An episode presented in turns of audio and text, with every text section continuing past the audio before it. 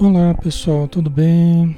Que Jesus abençoe a todos. Alexandre Camargo falando, aqui de Campina Grande, na Paraíba, né? Em nome da Sociedade Espírita Maria de Nazaré. Tudo em paz? Som ok, pessoal? Som ok, imagem ok, né? Podemos começar, né?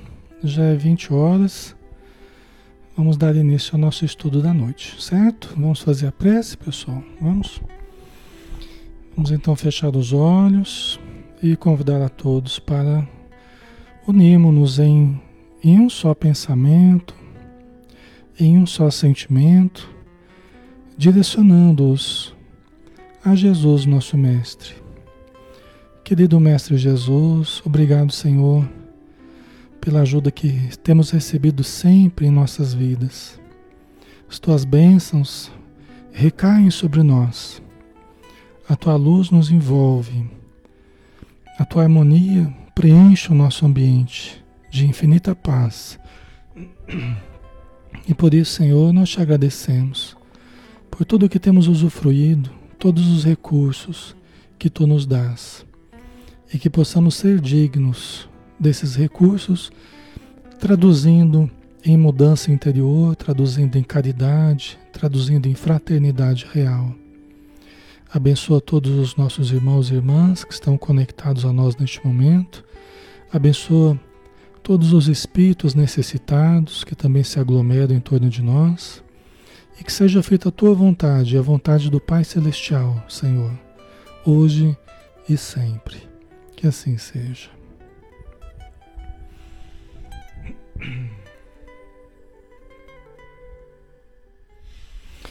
Muito bem, pessoal. Novamente, boa noite. Eita, hoje tá, tô, tá difícil de falar, né? Mas vamos conseguir, né? Com a aguinha aqui de lado, a gente consegue tudo. Boa noite a todos, pessoal. Um abraço a quem está chegando, tá? Sejam bem-vindos e vamos estudar, né? Nós estamos todas as quintas-feiras realizando o estudo do ser consciente livro do Jonas de Ângeles, né, através da mediunidade de Divaldo Franco. Estudo de psicologia transpessoal na visão espírita. Tá? Faz parte da coleção de livros da coleção psicológica né, de Joana de Ângeles, que tem sido um referencial tão importante né, para profissionais na área da saúde e para todos nós que desejamos o entendimento da psicologia, né? o entendimento de nós mesmos, né? porque todos somos seres psicológicos. Né? Nós estamos no, no item êxito e fracasso. Tá? Nós já estamos dando prosseguimento, né? nós já iniciamos esse estudo já há duas semanas, né? vamos continuar no entendimento aqui do texto, certo? É um estudo interativo, pessoal. Vocês podem participar, colocar as dúvidas, acrescentar, não é? E isso facilita bastante, porque vocês vão fazendo a gente lembrar de coisas importantes que às vezes a gente está esquecendo. Certo? Então vamos continuar com Joana de Anjos aqui, pessoal. Então ela continua: possuidor de recursos e potências não dimensionadas, o ser desabrocha e cresce sob as condições que lhe são inerentes, cabendo-lhe seguir o heliotropismo superior que o leva à sua destinação gloriosa. Olha que interessante, né? Então ela começa dizendo que nós temos recursos e potências não dimensionadas. Ninguém dimensionou as nossas potências, os nossos recursos até hoje. Ninguém conseguiu dimensionar. Às vezes as pessoas falam, é, nós usamos 10% da nossa capacidade e tal, né? Fazem estimativas, né? É, com relação a, ao uso do cérebro, por exemplo, né? O uso da nossa inteligência. Mas são apenas estimativas. Ninguém sabe, ninguém tem nem condição de dimensionar os recursos que nós possuímos, os potenciais que nós temos. A Joana de Ângeles nos diz que nós temos muita coisa a desenvolver. Né? Nós temos um potencial divino dentro de nós. Não quer dizer que nós vamos virar Deus. Nós nunca seremos Deus, né? É, seremos sempre deuses com letra minúscula, né? A gente já falou sobre isso, né? Jesus falou, já não foi dito, vós sois deuses, né? Mas sempre com letra minúscula, né? Deus com letra maiúscula, só o Criador. Mas querendo dizer que todos nós temos a potencialidade superior dentro de nós, no nosso íntimo. Pessoas que estão com baixa autoestima, né? Pessoas que estão estão atormentadas pela falta de valores, que acham que não que não que tem né, uma falta de valores, né, que não possuem valores interiores e sofrem por isso, sofrem porque não perceberam que são filhos e filhas de Deus, herdeiros da potencialidade superior que nos cabe identificar e desenvolver. Né? Para isso, logicamente, tem o trabalho, né? tem o estudo, tem o trabalho, tem o exercício do amor, né? que é o que faz a gente é, detectar o self, que é o eu divino, e desenvolver o self. Né? Mas nós não precisamos sofrer com baixa autoestima, né? porque todos nós temos um, um grande potencial a ser, a ser desenvolvido. Nós precisamos é trabalhar. Né? Por quê? Porque quando a gente sofre assim, é, a gente está sofrendo pela falta. Pela falta do quê? Pela falta do desenvolvimento. Nós precisamos canalizar isso para o desenvolvimento. Não adianta a gente chorar pelo que não tem. A gente tem que trabalhar pelo que se tem. Ou pelo que se pode desenvolver. Né? Todo o nosso sofrimento gira em torno da ausência em torno do vazio, em torno do que não está existindo, do desenvolvimento que eu não estou fazendo. Né? Então eu acabo canalizando para o sofrimento, mas eu posso canalizar para justamente o desenvolvimento. Né? Eu preciso preencher os vazios, eu preciso me conhecer, preciso me trabalhar. Isso, pessoal, só esforço, só busca, né, que vai permitir que esses vazios sejam preenchidos. Né? Então, possuidor de recursos e potências não dimensionadas, o ser desabrocha e cresce sob as condições que lhe são inerentes. Né? Quer dizer, a gente desabrocha e cresce é sob as condições que nos são inerentes. Nós temos a, a potencialidade divina dentro de nós.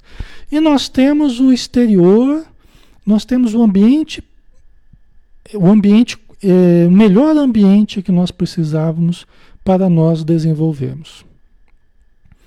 Cada um de nós está no melhor ambiente que precisava.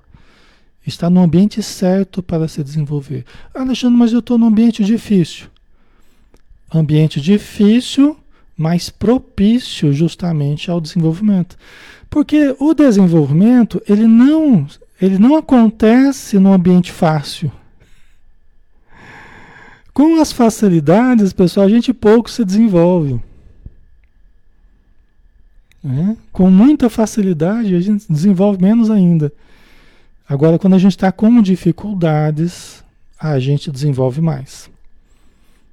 Tá? Desenvolve a fé, a compreensão, humildade, desenvolve um monte de coisas que são imprescindíveis, né? são imprescindíveis para o nosso crescimento, são os valores reais do espírito imortal. Às vezes a gente quer se desenvolver muito na beleza, a gente quer se, se desenvolver muito no, na posse, a gente quer se desenvolver muito no status, mas isso não representa desenvolvimento real. Isso são apenas os fogos fatos, né? Isso são apenas as ilusões que crescem dentro de nós. Mas não é o desenvolvimento real. Vocês percebem a diferença? Né? Por isso que as dificuldades, elas são a grande oportunidade do desenvolvimento real, dos valores eternos, né? do espírito imortal. Tá? Por isso que desenvolve o self, né? Ok, a Maria Lígia, né? Boa noite, Maria Lígia. Os desafios nos ajudam a evoluir, com certeza, Maria Lígia. Né? E aí a gente cresce nesse terreno fértil das dificuldades, né? Por isso que a gente não pode esperar uma vida sem dificuldades. Né? A, gente, a gente desenvolve, a gente desabrocha sob essas condições, seguindo o heliotropismo. O heliotropismo, o que é o heliotropismo? é o que as plantas fazem, né? Elas crescem na direção do, do, do sol, da luz, né? Fototropismo, né? Ou heliotropismo, na direção do sol, né? É, nós também crescemos na direção do sol ou da luz, né? Esse heliotropismo superior do ser humano, né? Que ele está sendo chamado, né? Nós vamos sendo atraídos para esse desenvolvimento seguindo a luz divina, né? A luz espiritual, ok? Então nós também estamos inclusos nesse heliotropismo aí, né? Que o leva à sua destinação gloriosa, que nos levará à nossa destinação gloriosa, né? Você vê que Deus, ele não está assim, ele está nos ajudando, né? Está nos atraindo. Nós estamos crescendo na direção de Deus. É lógico que quando a gente tem vontade, quando a gente já tem o livre-arbítrio, né, como todos nós seres humanos temos, quando nós já temos vontade, que é uma das possibilidades do livre-arbítrio, né, a vontade de melhorar, é lógico que esse processo acelera muito. Esse crescimento, esse desenvolvimento acelera muito com a nossa vontade, né? Então isso ajuda bastante, né? A Elizabeth, ando com tantos problemas que vou ficar maior que uma montanha. Elizabeth. Ai, ai. Mas ó, você tem que aproveitar bem os, os problemas aí, viu? Você tem que você tem que tirar o que há de melhor nos desafios que você está vivendo, né, Elizabeth? Tá? Porque, veja bem, é, é, Jesus ele, ele, ele relacionou ironia, sarcasmo, deboche, agressões, né? o cinismo dos seres humanos, ele, ele relacionou tudo isso e, e a equação, o resultado final da equação, né? Jesus somou tudo isso. E o resultado final da equação de Jesus, o que que deu? Deu amor, né? A equação divina, como diz Emmanuel, né? No final da equação de Jesus ali, dá amor, né? Então nós temos que tomar o cuidado para que ao final da nossa equação, é dificuldade, desafios, sofrimentos, tal, dores, né? A gente tem que tomar cuidado para também dar resultado final amor, né? Não deve dar revolta, não deve dar só tristeza, só desânimo, né? A gente precisa tomar esse cuidado. Porque a função das dificuldades não é apenas nos fazer sofrer, né? Eu já falei para vocês, é abrir janelas de luz para nós. Mas nós temos que permitir que essas janelas se abram, né? Porque senão a gente trata da coisa apenas como como coisa ruim, vamos dizer assim, né? Então a gente acaba ficando revoltado, né? Isso aí faz a gente perder, na verdade, o benefício das dificuldades. Vocês compreendem, né? a gente acaba. É... Ok, Elizabeth, é, vamos tentando, né? Vamos trabalhando, né, Elizabeth? Eu agradeço também. Vamos tentando, né? Ok, mas a gente vai conseguir, né? Vamos, vamos dando o nosso melhor, vamos tratando a vida com carinho, né? Com o que a gente tem de bom e, e a vida vai nos oferecer do que a gente precisa também, né? É, vamos em frente. Ok. Todos nós temos essa destinação gloriosa, né, pessoal? Isso é uma coisa muito boa, né? Quem acha que ah, tá dando tudo errado, né? Nada dá certo, achando que é fadado assim, infeliz, não. Todos nós somos, somos é, é, fadados à felicidade, à plenitude. Só que, logicamente, nos cabe trabalhar para isso, né? Ok?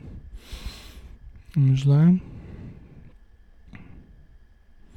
A Silvia colocou: quando nos sentimos incapazes, como se acorrentados, né?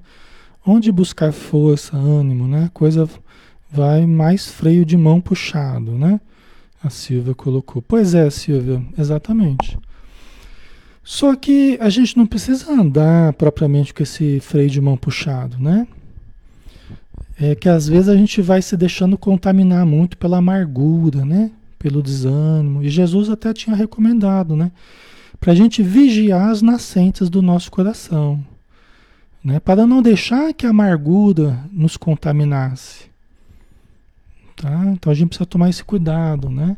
Não, não nos deixar contaminar o nosso coração com amargura, né? com desânimo. Né? Todos nós passamos por momentos angustiantes, momentos difíceis, todos nós passamos, né? Mas a gente precisa ter essa resiliência, né? É, lembrar sempre da importância da fé, que é a confiança incondicional na vitória do bem, na superação de tudo, que tudo é passageiro, né? que tudo vai se transformar com o tempo. O futuro será melhor do que o passado. Eu sempre pensei assim, né? O futuro será melhor do que o passado. Vamos, vamos caminhar em frente. Vamos em frente que a vida vai ajudando a solucionar os problemas, né? Então, a gente vai vai dando o melhor, né? É uma coisa que ajuda muito é a gente focar mais nos ganhos do que nas perdas. Mesmo que sejam pequenas vitórias, mas vale a pena a gente focar mais nos ganhos do que nas perdas. A gente aprende isso com os espíritos também, né? Então, ao invés da gente ficar relacionando dores e sofrimentos, vamos, vamos focar no que a gente está ganhando, né? Vamos focar no que está melhorando. Né? Às vezes a gente fica preso num discurso também, né? Triste, pessimista e tal. E às vezes as coisas já estão melhorando. E como a gente está muito viciado em reclamar, a gente não está nem vendo que a coisa já está melhorando. E nós precisamos ver. Por quê? Porque nós precisamos valorizar aquilo que está surgindo de novo. O antigo a gente já conhece. As dificuldades, as dores, as tristezas, a gente já conhece. A gente está careca de saber já. Isso aí não é. A gente já sabe como é que é. Agora o novo é que é o diferente. Né? E é esse novo que vai nos levar para uma outra vida, uma vida melhor. Eu sempre falo isso para os pacientes. Né? A mudança ela vai começar de momentos pontuais. É um pontinho aqui, mas é um pontinho novo, que não acontecia antes, agora está acontecendo. É um pontinho novo, mas já é um pontinho. Né? Aí começa a aparecer mais pontinhos de alegria, começa a aparecer mais pontinhos de leveza, de tranquilidade, de paz. Então nós temos que focar nesses pontinhos aí. Temos que fazê-los crescer. É isso que vai mudar a nossa realidade. Né? Daqui a pouco, os momentos ruins vão ser a exceção. E os momentos bons serão a regra. Os momentos de equilíbrio, de bem-estar serão a regra. Mas nós temos que trabalhar para chegar nesse ponto, né? Vivendo um dia de cada vez, ok? Sem nos desesperarmos, sem nos afligirmos. Apenas trabalharmos. Trabalharmos e prosseguirmos, né? É focar mais nos ganhos do que nas perdas tá? Focar muito mais nos ganhos. As perdas a gente olha de, vez em quando só para analisar alguns aspectos, mas olho na frente. Né? Tá? Impregnado pelas partículas e moléculas materiais que o vestem, o nosso corpo, né? enquanto encarnado, reencarnado, não raro a visão do êxito apresenta-se-lhe distorcida caracterizando-se como o deleite contínuo. O que, que é isso? Né? Quando a gente está mergulhado na matéria, aqui na encarnação, é, a gente tem uma visão de êxito é, distorcida. Né? A gente tem uma visão de êxito distorcida. O que, que é êxito para nós do ponto de vista material? É o deleite contínuo, é o fruir contínuo, é o prazer prolongado né, os prazeres materiais, orgânicos, emocionais, mas é o deleite contínuo. Sem dificuldades, sem problemas, sem desafios. Não é? É o nosso sonho de consumo, né? Se for falar para vocês aí, todo mundo, eu quero, né? Só que a Joana nos alerta que é um conceito equivocado que nós fazemos do êxito aqui na Terra. Entendeu? frequentemente esse êxito ele significa fracasso. As pessoas que querem estruturar a sua vida As pessoas que querem estruturar a sua vida como se fosse um deleite contínuo, na verdade elas, é, elas vão perder da sua vida, elas vão perder do seu tempo, elas vão perder a oportunidade. Pela razão óbvia, né, que a gente acabou de falar, né? São as dificuldades, são os desafios que nos fazem crescer, né? Ok? Não é? A Elizabeth, qualquer dia me responda. Ah, dos bocejos, Elizabeth? Veja bem, Elizabeth, nós tem, tem certas situações que nós estamos cansados mesmo, né? Tem situações que nós somos, estamos cansados. A partir de uma certa hora a gente começa a bocejar porque a gente está com sono e tal, né? Só que tem também uma questão assim, às vezes a gente percebe que estando perto de uma certa pessoa, perto de alguém específico, né? Ou num ambiente específico, a gente começa a bocejar, como se fosse uma liberação de energias, né? Como se aquela pessoa ou aquele momento evocasse em nós uma certa liberação, né? Provavelmente do ectoplasma, né? O ectoplasma ele está muito relacionado à liberação do ectoplasma aos fenômenos mediúnicos, porque o ectoplasma é a energia mediúnica, né? E muito relacionada também com um certo desprendimento do corpo. Tá? Então tem certas pessoas que parece que evocam em nós quase que um transe, dependendo da energia que ela está que ela está é, fazendo chegar até nós. É, parece que ela evoca um estado em nós específico, né? De começar a exteriorizar o ectoplasma, né? Ok? Então isso a gente observa sim. Tá? E tem pessoas que produzem muito ectoplasma. Então é aquela coisa de começar aquele bocejo um atrás do outro e né, muitas vezes está realmente exteriorizando o ectoplasma. Tá? Então tem pessoas que estimulam em nós o fenômeno mediúnico, inclusive. Né? Tá? Tem ambientes que aguçam a nossa percepção. Tá? Isso tudo tem sido objeto de estudo, né? Isso tem sido objeto de estudo. O Dr. Sérgio Felipe, em São Paulo, tem estudado bastante isso, né? A mediunidade, o ectoplasma. A gente tem feito as observações também, consultório, casa espírita, né? reunião mediúnica, tá? Certo? O que não quer dizer que na reunião mediúnica, para dar comunicação, você precisa né, ficar abrindo a boca, parecendo um leão abrindo a boca e bocejando e todo mundo ouvindo aquela coisa desagradável, né? Não significa, aliás, em lugar nenhum. A gente pode cerrar a boca, pode ser discreto, educado, né? Eu falo isso pro pessoal que participa de reunião mediúnica, né? E que às vezes começa a sentir alguma coisa e começa a bocejar e começa, né? A gente tem que sempre ligar o nosso nosso senso, né? Nosso tato social, né? Ok. É até uma coisa interessante, né? À noite, por exemplo, por que, né, que o sono está relacionado com bocejo, né? Pode ser, né, que como antecede a hora de dormir, né, nós já estamos caminhando para o dormir, e o dormir é desprender do corpo, né, está implícito ali um processo de, de, de desprendimento, então é muito provável que, por condicionamento, chegando perto do momento de desprender, já começamos a liberar ectoplasma, né? Até para facilitar o desprendimento, porque o fluido vital ou ectoplasma, vocês lembram que a gente estudou no livro dos Espíritos? Que ele é a, é a cola, né? É ele que permite o espírito é, habitar o corpo, né? Vocês lembram disso? É o fluido vital, ou ectoplasma, que faz a ligação entre espírito e corpo. Então, se nós estamos prestes a, a, a desligar do corpo, pode ser que já comece a exteriorizar o ectoplasma, facilitando o processo de desligamento. Né? A gente vê argumentos que favorecem esse pensamento na obra do André Luiz, tá? onde eles aplicam passes magnéticos e a pessoa começa a exteriorizar o ectoplasma e começa ao mesmo tempo a se desprender do corpo.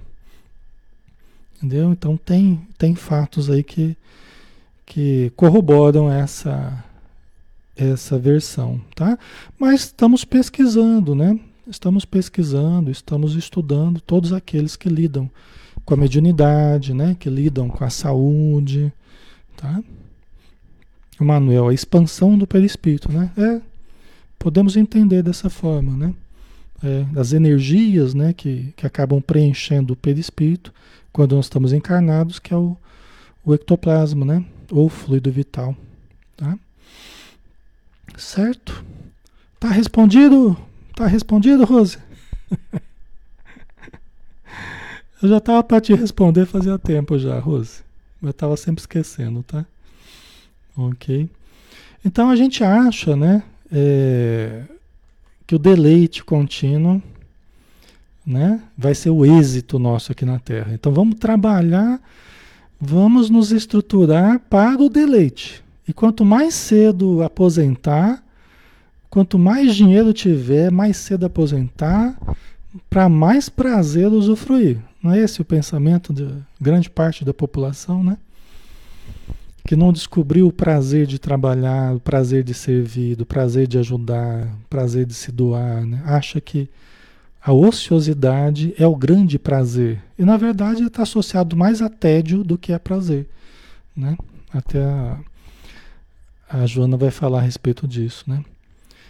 É, o deleite contínuo né, resultante dos prazeres hedonistas que a posição social relevante e o poder político econômico proporcionam, ensejando um prolongado desfrutar.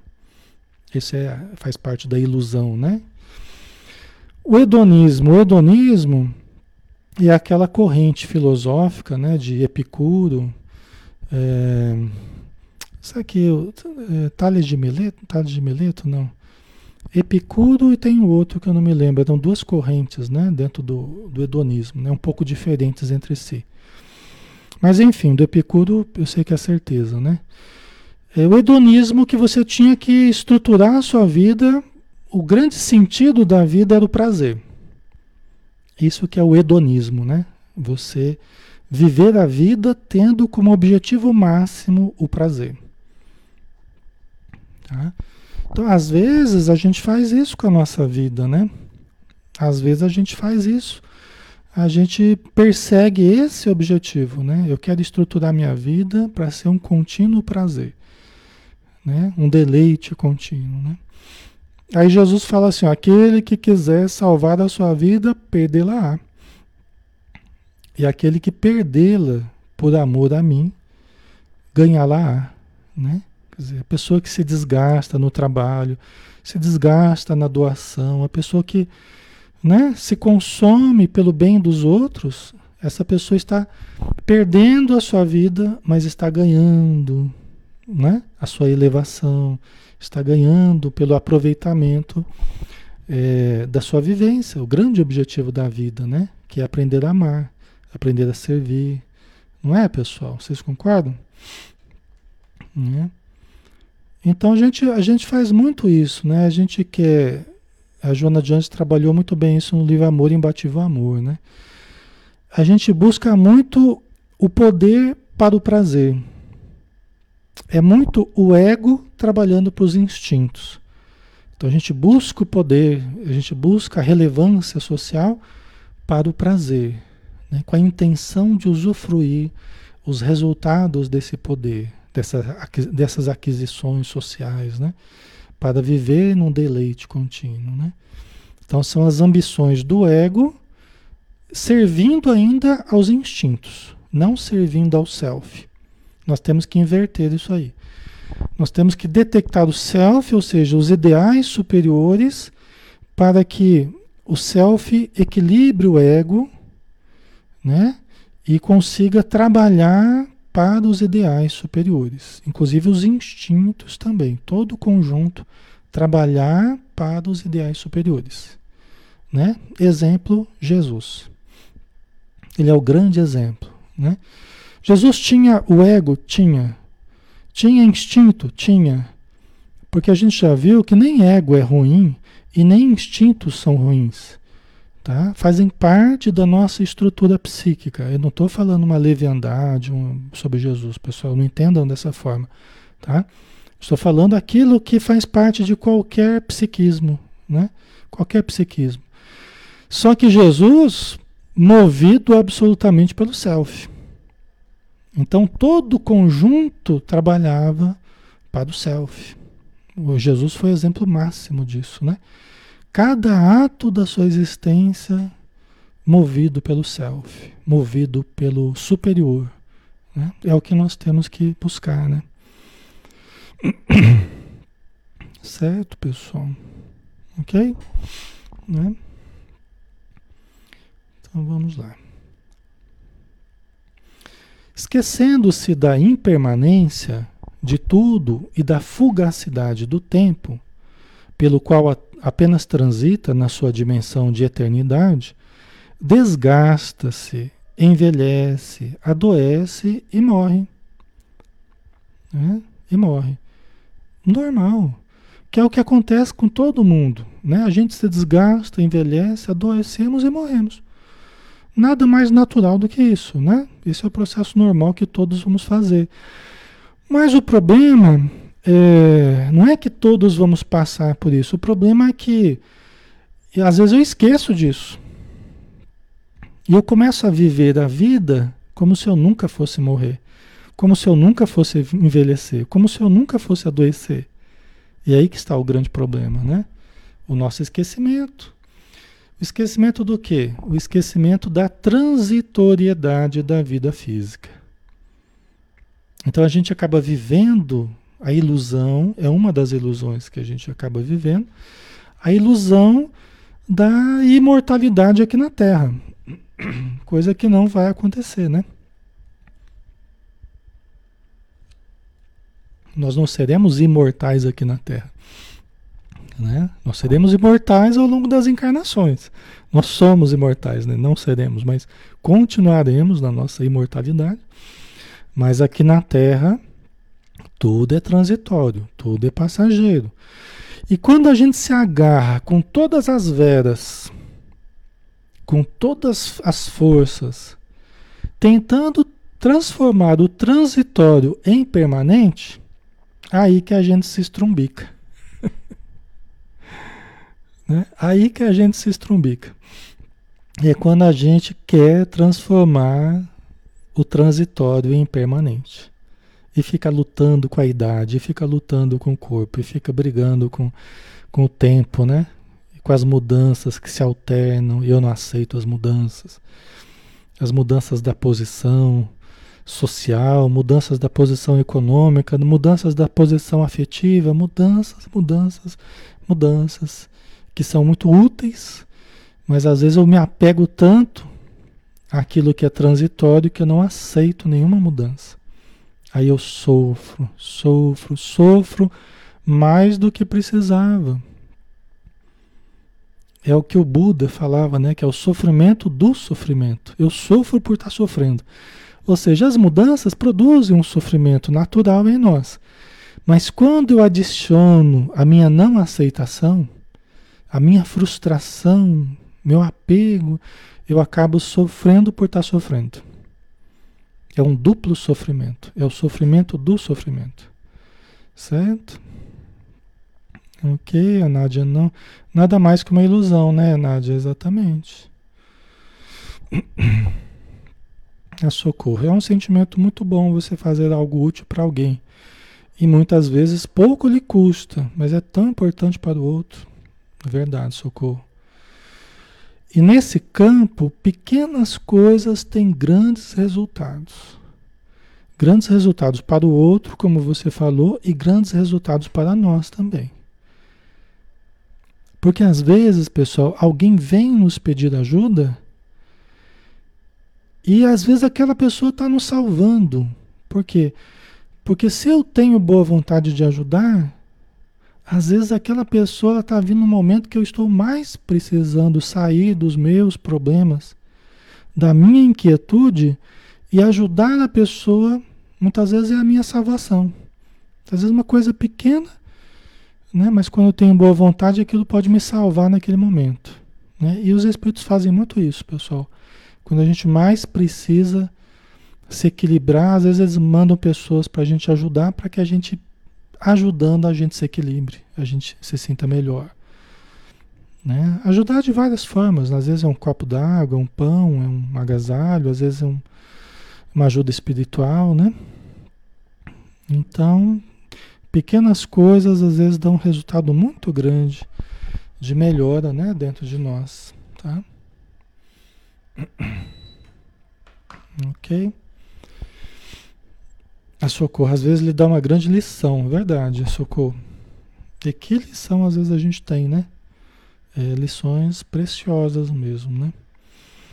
Então é importante a gente lembrar disso aqui, né, pessoal? Tudo é passageiro, os títulos que a gente tem, as posses que a gente usufrui. O, nós temos usufruto, não é nosso. Estamos apenas usufruindo. O corpo, cuidado, né, para que o narcisismo não nos, não nos absorva totalmente. Tá, é gostoso a gente se gostar na frente do espelho, é gostoso a gente se achar bonito. Melhor do que a gente ficar se deprimindo, se achando feio, se achando, né? Não é, não é legal isso, mas cuidado, né? Para que a gente também não transforme o grande objetivo da nossa vida, objetivo estético, né?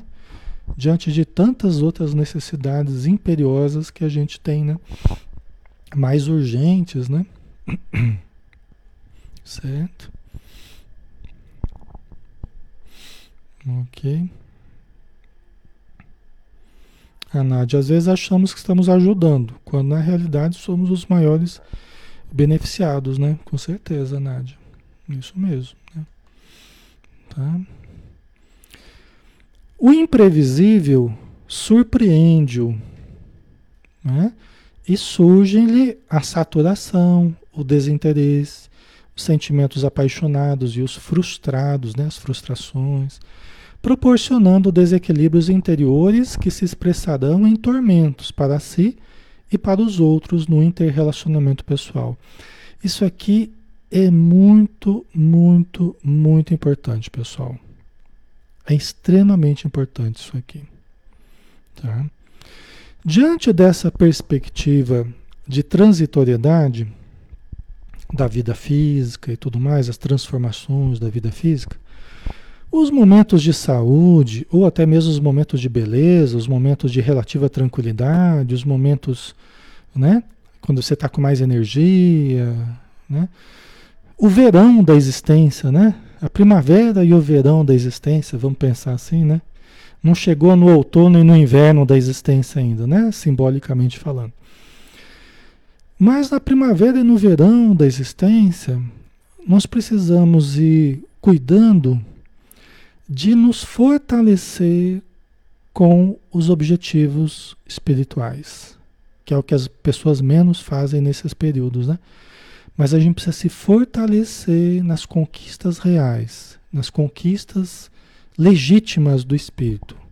Por quê? Porque nas fases posteriores, no outono e no inverno da nossa existência, quando nós não nos estruturamos de uma forma boa, né? nas, nas fases anteriores da nossa vida, nessa existência mesmo, né? Nós somos surpreendidos, né? Pelo cansaço. Muitas vezes caímos no desinteresse, caímos na perda de sentido existencial, vivemos o vazio. Vocês compreendem? Né? Ok? Então, aí a vida pesa mais. Porque enquanto tudo sorri, a gente não sente muito, né? Mas quando a gente está caminhando já para, o, né, para a decadência física, da forma, das energias, né? É quando a gente vai sentir mais as situações. Por isso que a gente tem que se prevenir. Por isso que a gente tem que se preparar.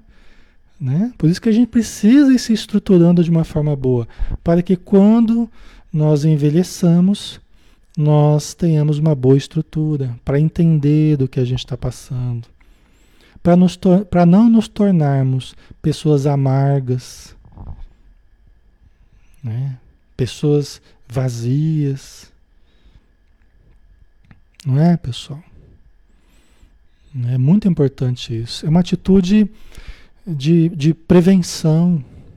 né? É uma atitude de profilaxia, de cuidados conosco mesmo. Né? As pessoas que passam a vida inteira nas ilusões, mergulhadas nas paixões, mergulhadas no egoísmo, mergulhadas no egocentrismo, nas vaidades, não costumam envelhecer bem, não costumam lidar bem com as mudanças da vida, né? Não costumam lidar bem com isso, tá? E acabam vindo sofrimentos atrozes, né, em função disso, tá? Ok. Certo, pessoal? Então precisamos ter essa atitude, né? De, de cuidado conosco mesmo, né? E de preparo. Se nós sabemos que vamos envelhecer, e olha, que envelhecer é a melhor possibilidade ainda, hein? As outras alternativas elas são todas piores, né? Envelhecer ainda é a melhor alternativa, né? Fora disso, as alternativas são piores, né? Então, precisamos nos preparar para isso, né? Tá? Na busca do êxito, o ser psicologicamente imaturo investe todos os valores. O êxito nessa visão ilusória, né? O êxito nessa visão ilusória. Então a pessoa, quando ela busca esse êxito, ela investe todos os valores que ela possui. E na competição, encontra o estímulo para galgar os degraus do destaque, descendo, não raro, né? descendo moralmente na escala dos padrões, à medida que ascende na aparência, no ego, né? na imagem, né? mas vai descendo no padrão moral, vai descendo na ética, né? ou na falta da ética com seus pares, né? com seus com seus companheiros de jornada, né? Ok. Né? Como se fosse uma luta, né? Como se a vida fosse uma luta, uma luta assim de uma competição, né? Você tem que né, agredir e não é assim, né? Não é assim, né? Mas muitas vezes a gente vive dessa forma, né? Quer que os filhos sejam os primeiros, para terem os primeiros lugares na vida, para chegar antes no emprego, para ter os melhores empregos, para ter e às vezes vai incutindo um peso em cima dos filhos que nem precisava. E vai também inchando o ego dos filhos, né? Esse negócio do primeiro da classe é terrível, né? É um peso que às vezes a pessoa leva pro resto da vida, a obrigação de ser perfeito, a obrigação de ser o nota 10, né? Porque aí ele vai entrar para uma boa faculdade, vai sair ganhando muito e vai. E às vezes fica infeliz. Às vezes fica infeliz, às vezes fica frustrado, se enche de riqueza, se enche de posses, títulos e está lá adoentado, depressivo, né? não se ama, não vê sentido na vida. Não, né? tá? Então, não tem problema a gente conquistar as várias conquistas que a gente pode ter, mas mais importante do que as conquistas é o amar-se, né? É o conhecer-se, é a base das conquistas, né? É a base para que nós até possamos usufruir das conquistas com equilíbrio, né? Com saúde, sem depressão, sem desânimo, né? Sem vazio, e a gente se amar, se conhecer profundamente. Isso também requer investimento. Não é de só menos importância, eu já falei isso para vocês. É o maior projeto da nossa vida. Nos conhecer e nos amar, exercitar o amor, é o maior projeto da nossa vida. Não é uma coisa assim sem importância. Não é um supérfluo. Ah, quando der tempo eu vou. quando der tempo eu vou na casa espírita. Quando der tempo eu cuido da mediunidade. Quando der tempo eu leio alguma coisa. É a coisa mais importante que a gente possa fazer é nos conhecer, nos amar, ajudar. Né? Até o Chico Xavier falou assim: olha, é, tem uma coisa que as pessoas que estudam muito, né, as pessoas que têm muitos recursos, as pessoas que às vezes muito status, mas que elas não podem nunca esquecer, é de do contato com a necessidade. Porque na verdade é a nossa salvação, né? É a nossa salvação. Para a gente não perder o contato com o self, o contato com as coisas simples, o contato com, né, com aquilo que é legítimo, profundo, verdadeiro. Nós podemos nunca perder isso. Sob pena de perdermos o endereço de casa. Né? De sairmos de nós e perdermos o endereço de casa. Sairmos do nosso centro, nosso, nosso eixo. Né? Às vezes a gente perde o endereço de casa. O endereço de casa, endereço de casa, assim, perde a noção de que somos espíritos imortais e que nós estamos aqui de passagem, né? Então nós temos que voltar para casa, voltar para dentro de nós, lembrar quem somos em essência, né? Ok. Certo? Todo o processo terapêutico, todo o processo de melhora é um processo de reconexão. Desfazer das dificuldades que estão impedindo o meu processo de reconexão com o meu self, com a minha essência, com o meu eu verdadeiro, meu eu profundo, que é onde está a alegria verdadeira, onde está a criatividade profunda, onde está a nossa realidade imortal. Todos os males que a gente vive não deixam de ser frutos do esquecimento da nossa realidade superior e profunda. Todos os nossos males, todo o processo de adoecimento nosso, ele é resultante disso, do esquecimento de quem somos. Ok? Isso é muito importante, né? É muito importante. Tá? Ok? E muitas vezes a gente vai fazendo o caminho contrário, né? O caminho da desconexão. Ao invés de nos reconectarmos, nós vamos nos desconectando. Vamos nos ligando às coisas, vamos nos ligando ao mundo de fora, vamos nos ligando às posições, aos cargos, às disputas, né? aos inimigos, vamos nos ligando né? ao mundo de fora, desconectados do mundo de dentro desconectado das nossas emoções mais profundas, nossos sentimentos mais profundos, nossa realidade mais profunda, né? Aí que é um processo de deterioração da saúde física, saúde emocional, saúde mental, saúde espiritual. Aí é ladeira abaixo, né? Por isso que toda melhora é uma subida, né? E toda subida exige esforço. Toda melhora é uma subida e toda subida exige esforço. Nós temos que ascender, né? nós temos que subir na verticalidade do espírito. Senão a gente fica só na horizontalidade da matéria. A gente conquista muita matéria, a gente domina aqui na, na horizontalidade, mas nós precisamos da vertical do espírito. Entendeu? Nós vamos abandonar a horizontal da matéria, mas nós precisamos também, e muito, investir na, na verticalidade do espírito. Tá? Não é só aparência, é essência. Né? Tem o que eu aparento e tem o que eu sou. Nós precisamos investir mais no que somos, não no que parecemos, não no que a gente quer parecer. Eu preciso estruturar o que realmente eu sou. Eu preciso ser mais. Né? Eu preciso desenvolver o ser né, divino que há em mim. Né? Eu preciso desenvolver. Não adianta eu só projetar a imagem do que eu quero parecer. Ou seja, as imagens do ego, né? Certo? Então, é por aí, né? Nós temos que nos tornar mais verdadeiramente, né? não aparentar mais. Tá fazendo sentido para vocês, pessoal?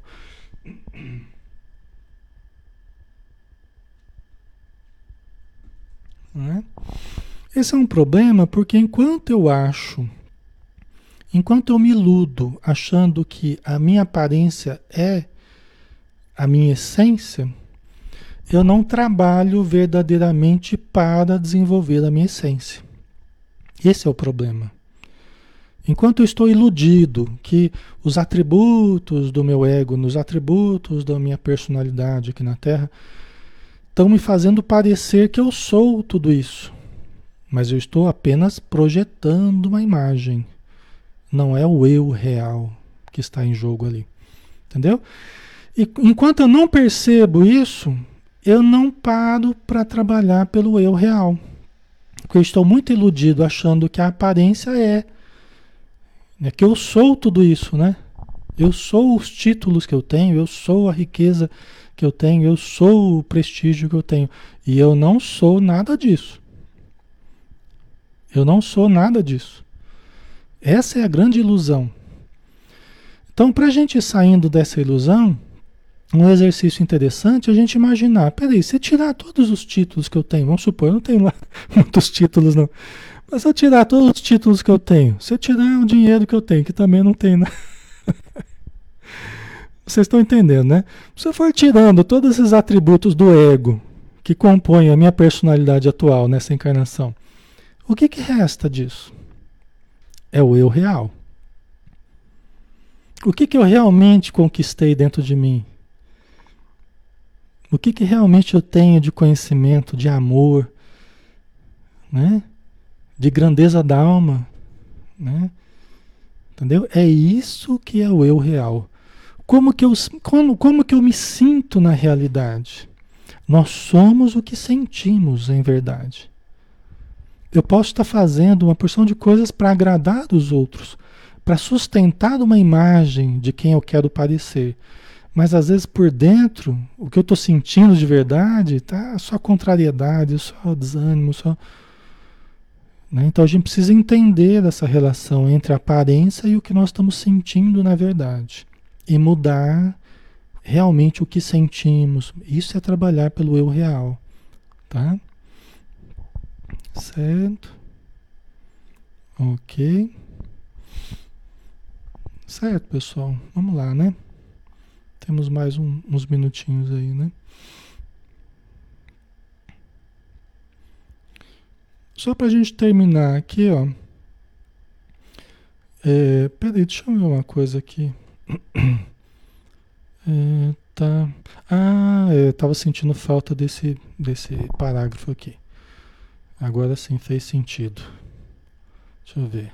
É, tá certo. Essa dicotomia, essa dicotomia de ocorrências, a interna e a externa, que eu estou falando, né?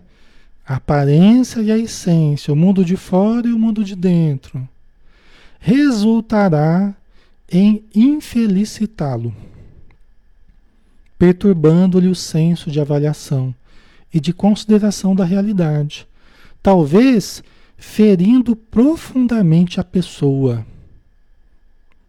Né? Então vocês imaginam, imagina assim, é, imagina aquela cebola, imagina o self que é o núcleo da cebola, e imagina o ego que é a última camada da cebola, né?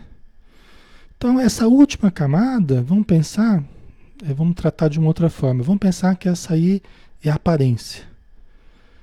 E o núcleo, que é o self, é a essência. Né?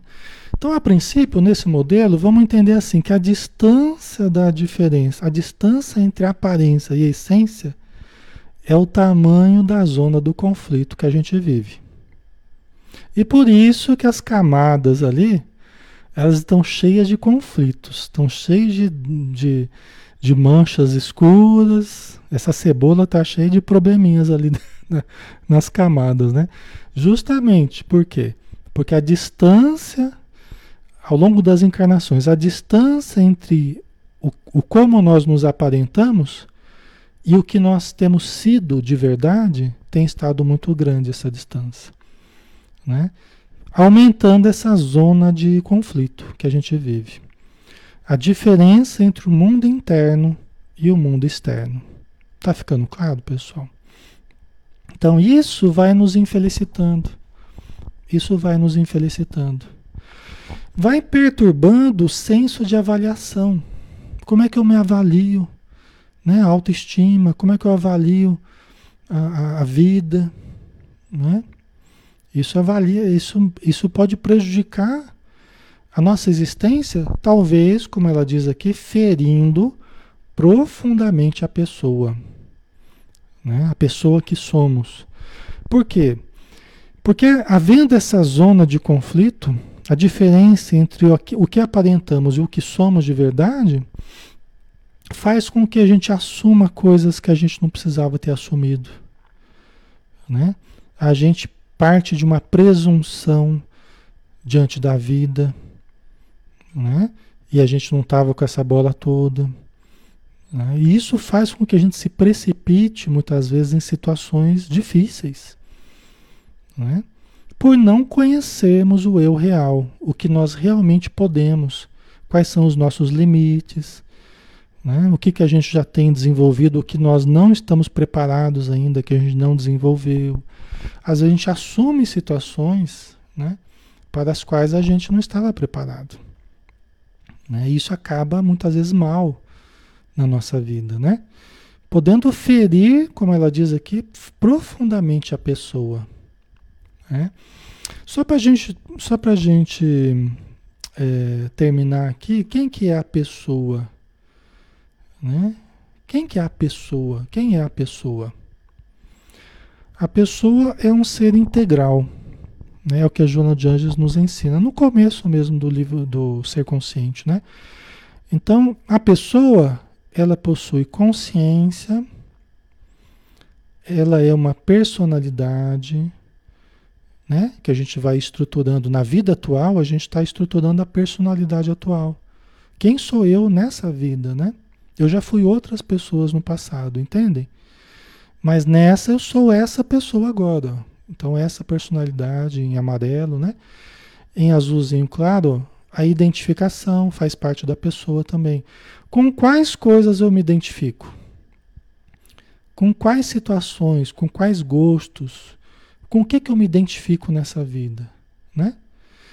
A pessoa também tem o seu comportamento, né? Então a gente vê as pessoas agindo dessa ou daquela forma, a pessoa tem um comportamento. A pessoa é também a expressão de uma individualidade. Como assim, Alexandre? Ela é a expressão do espírito imortal. Nós somos espíritos imortais. Somos uma individualidade no tempo e no espaço. Né? Nós não somos apenas uma personalidade, né, que a gente falou, nós somos uma individualidade ao longo do tempo, né, das encarnações.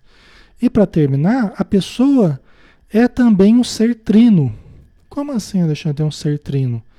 É um ser é, integral, como já foi dito, composto de espírito, perispírito e corpo físico. Então, isso também expressa a pessoa que eu sou. Eu sou esse ser trino, que tem um corpo, tem um perispírito e é um espírito imortal. Né? Só para a gente ter uma ideia, né? Que a gente fala assim, a pessoa, mas quem é a pessoa? Cada um de nós é uma pessoa, né? Mas olha quanta coisa que nós, enquanto pessoas, nós expressamos, né? Olha a complexidade da pessoa que somos, né? E cada encarnação nós somos uma pessoa diferente. Estamos num corpo diferente, temos uma identidade diferente, né? uma personalidade diferente. Embora sejamos o mesmo espírito imortal, a mesma individualidade, mas uma personalidade diferente. Né? Certo? Apenas alguns pontos aí para gente. Desculpa.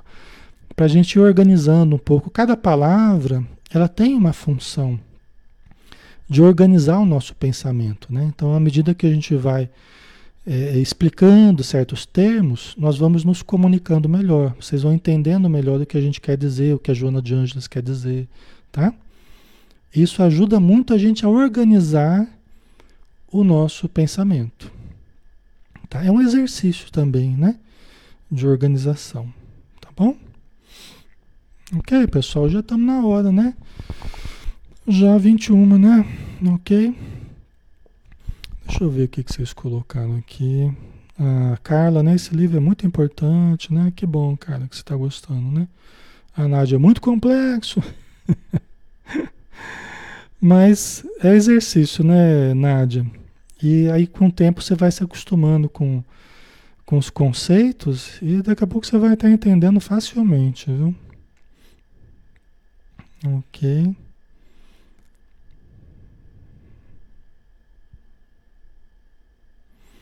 O Manuel é perigoso que isso venha à tona de forma drástica, né? Acredito que muitos suicídios derivam dessas descobertas, né?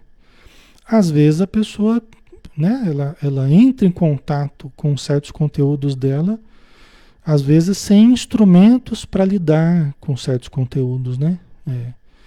Isso às vezes acontece. Às vezes a pessoa. Por isso que tem certas pessoas que precisam da ajuda de alguém é, para realizar o autoconhecimento, é, para que o profissional, a pessoa que ajude, ajude a mantê-la sem entrar em depressão. Porque muitas pessoas começam a fazer um processo de autoconhecimento assim, né? Às vezes sem alguns instrumentos, né? E lidando de uma forma muito pesada, às vezes, com, com certos conteúdos, né? Então a gente precisa ir dosando as coisas para que é, é, as pessoas não se deprimam, né? Eu gosto de lidar, por isso que eu gosto, inclusive, de lidar com Joana de Anjos é, de uma forma um pouco descontraída, né? Às vezes fazendo uma brincadeira ou outra tal, né? Por quê? Para que as pessoas levem numa boa os conceitos.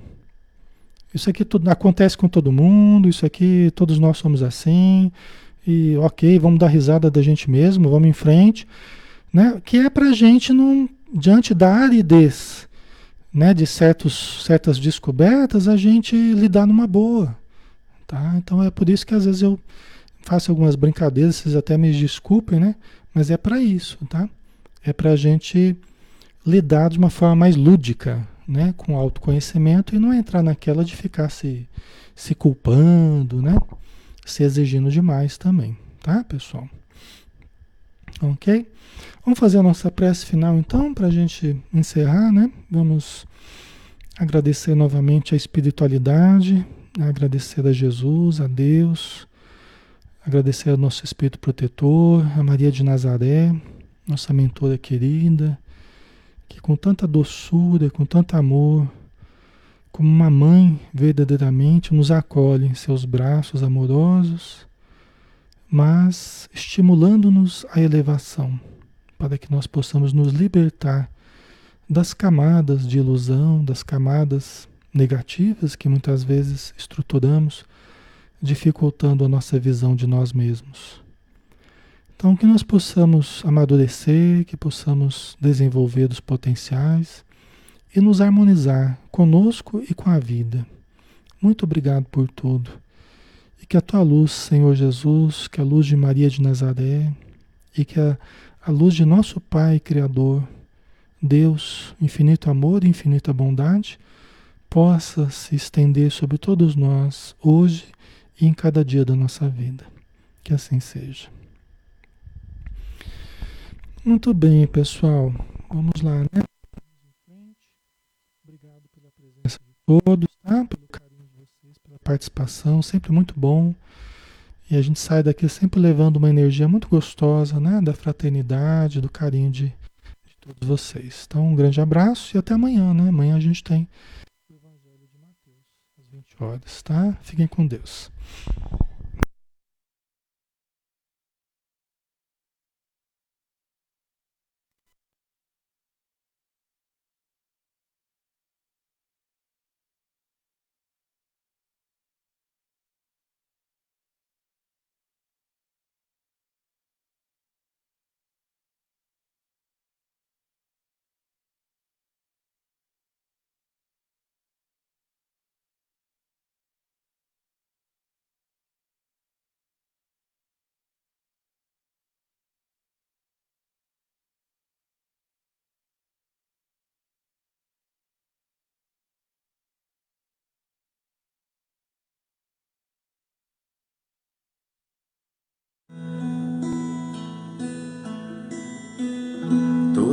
Vez que eu penso em Jesus, meu coração se acende no meu peito. Toda vez que eu sinto essa luz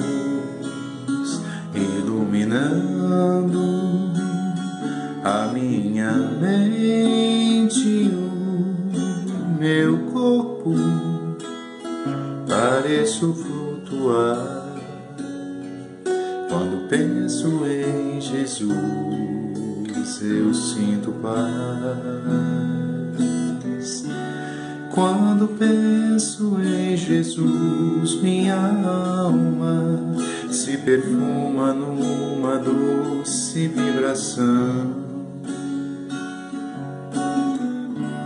Os meus pensamentos se transformam e eu sinto que dentro do coração vai surgindo vai crescendo um sentimento diferente, puro, me enchendo, me elevando, transcendendo todas as fronteiras.